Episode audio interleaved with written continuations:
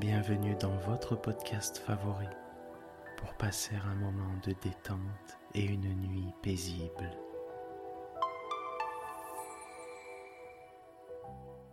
Installez-vous confortablement et profitez chaque soir de votre moment de relaxation avec le podcast Dormir sans souci.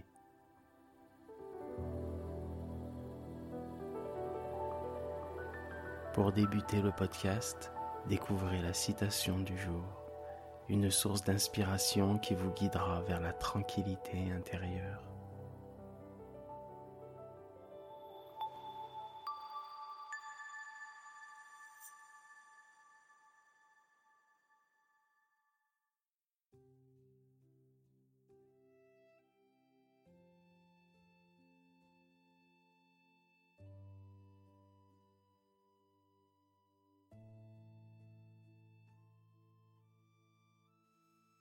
Aujourd'hui, pas de citation, mais une dédicace, une magnifique dédicace, celle d'Antoine de Saint-Exupéry à son ami Léon Verte.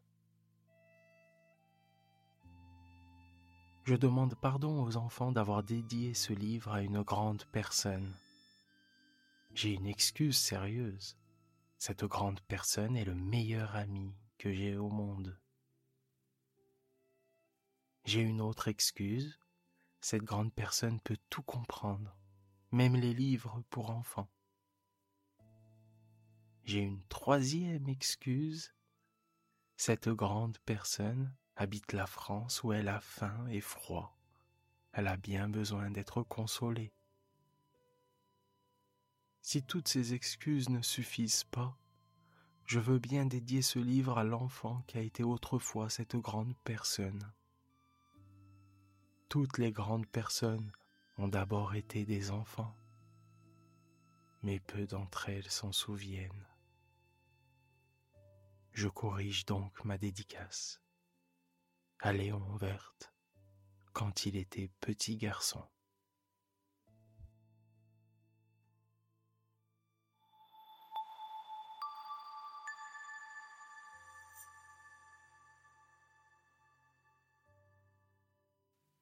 Laissez-vous guider par une séance de relaxation et toujours plus de bien-être, car vous le méritez.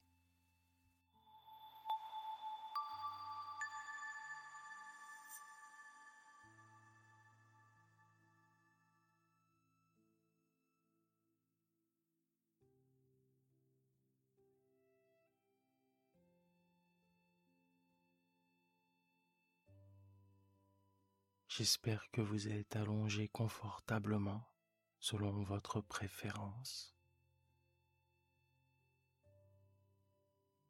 Fermez doucement les yeux et commencez par prendre une profonde inspiration par le nez en gonflant votre poitrine, puis expirez lentement par la bouche.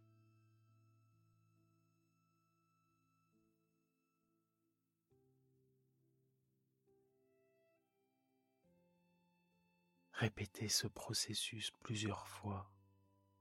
Concentrez-vous sur votre respiration et relâchez toutes les tensions.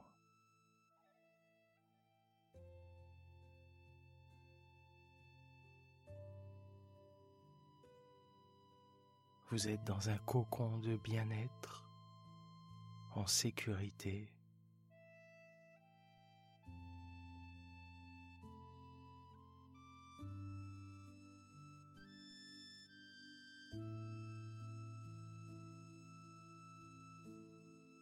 vos pieds, vos jambes,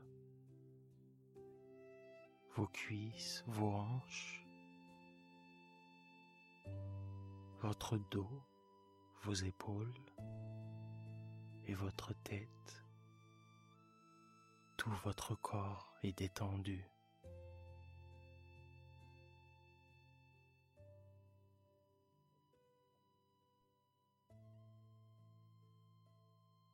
Vous allez passer un moment de bien-être dans un environnement sain, bienveillant, calme.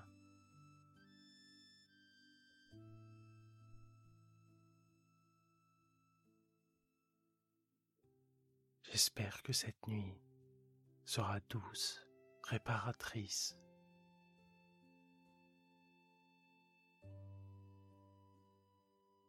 Je vous souhaite le meilleur. Et n'oubliez pas, vous êtes une personne formidable.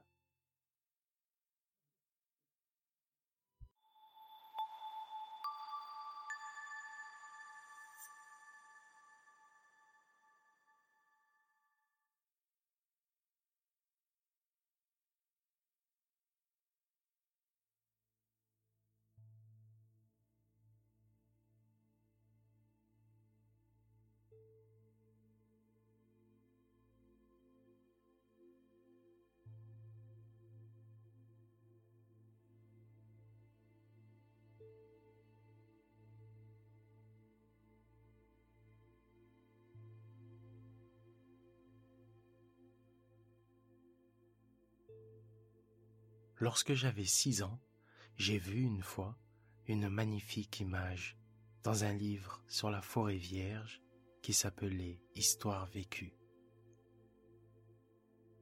Ça représentait un serpent boa qui avalait un fauve. On disait dans le livre, les serpents boa avalent leur proie tout entière, sans la mâcher. Ensuite, ils ne peuvent plus bouger et ils dorment pendant les six mois de leur digestion. J'ai alors beaucoup réfléchi sur les aventures de la jungle et à mon tour, j'ai réussi avec un crayon de couleur à tracer mon premier dessin, mon dessin numéro un.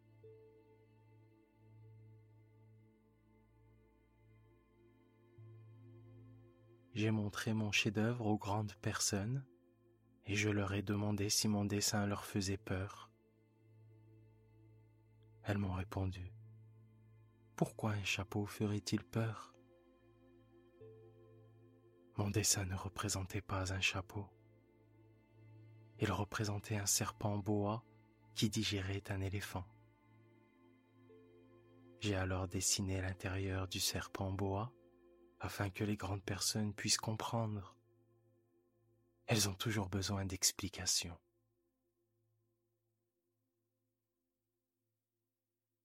Les grandes personnes m'ont conseillé de laisser de côté les dessins de serpents bois, ouverts ou fermés, et de m'intéresser plutôt à la géographie, à l'histoire, au calcul et à la grammaire.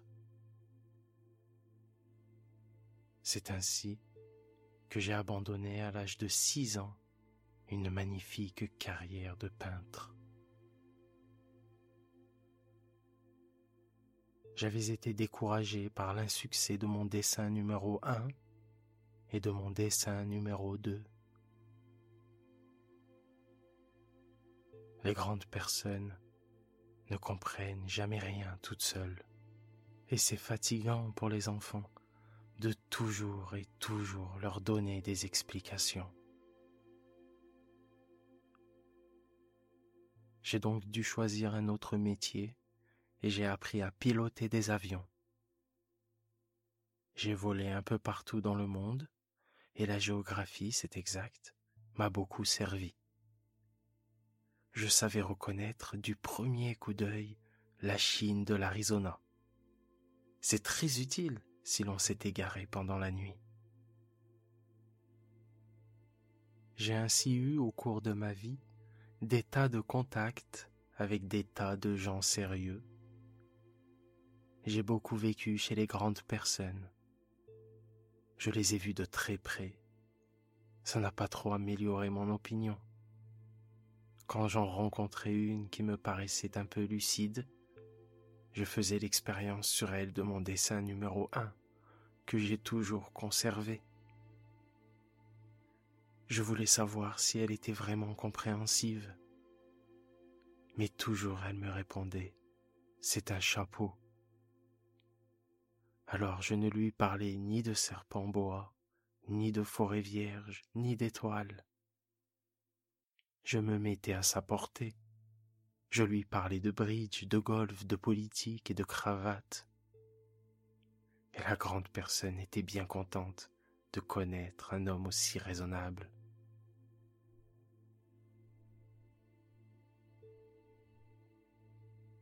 J'ai ainsi vécu seul, sans personne avec qui parler véritablement, jusqu'à une panne dans le désert du Sahara il y a six ans.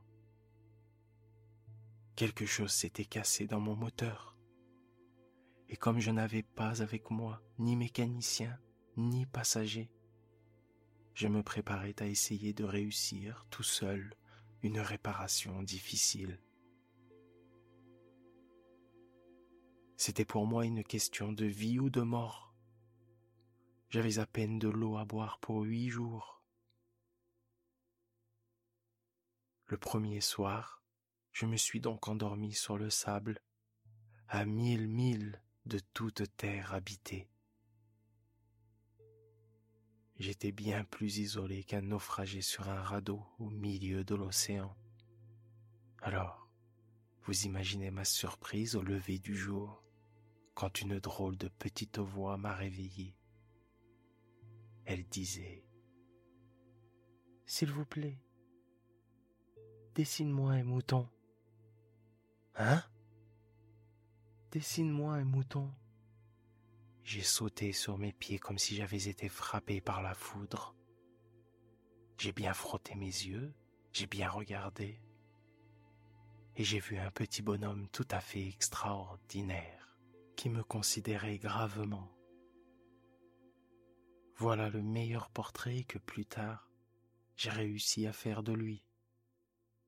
Mais mon dessin, bien sûr, beaucoup moins ravissant que le modèle. Ce n'est pas ma faute. J'avais été découragé dans ma carrière de peintre par les grandes personnes à l'âge de six ans. Et je n'avais rien appris à dessiner, sauf les boas fermés et les boas ouverts. Je regardais donc cette apparition avec des yeux tout ronds d'étonnement. N'oubliez pas que je ne me trouvais à mille milles de toute région habitée. Or, mon petit bonhomme ne me semblait ni égaré, ni mort de fatigue, ni mort de faim, ni mort de soif, ni mort de peur. Il n'avait en rien l'apparence d'un enfant perdu au milieu du désert, à mille milles de toute région habitée. Quand je réussis enfin à parler, je lui dis Mais qu'est-ce que tu fais là? Et il me répéta alors tout doucement, comme une chose très sérieuse S'il vous plaît, dessine-moi un mouton. Quand le mystère est trop impressionnant, on n'ose pas désobéir. Aussi absurde que cela me semblait à mille milles de tous les endroits habités et en danger de mort, je sortis de ma poche une feuille de papier et un stylographe. Mais je me rappelai alors que j'avais surtout étudié la géographie, l'histoire, le calcul et la grammaire et je dis au petit bonhomme, avec un peu de mauvaise humeur, que je ne savais pas dessiner. Ça ne fait rien. Dessine-moi un mouton. Comme je n'avais jamais dessiné un mouton, je refis pour lui l'un des deux seuls dessins dont j'étais capable, celui du boa fermé et je fus stupéfait d'entendre le petit bonhomme me répondre. Non, non, je ne veux pas d'un éléphant dans un boa. Un boa, c'est très dangereux, et un éléphant, c'est très encombrant.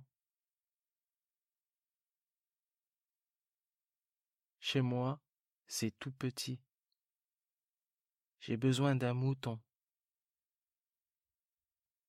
Dessine-moi un mouton. Alors j'ai dessiné. Il regarda attentivement, puis Non, celui-là est déjà très malade. Fais-en un autre.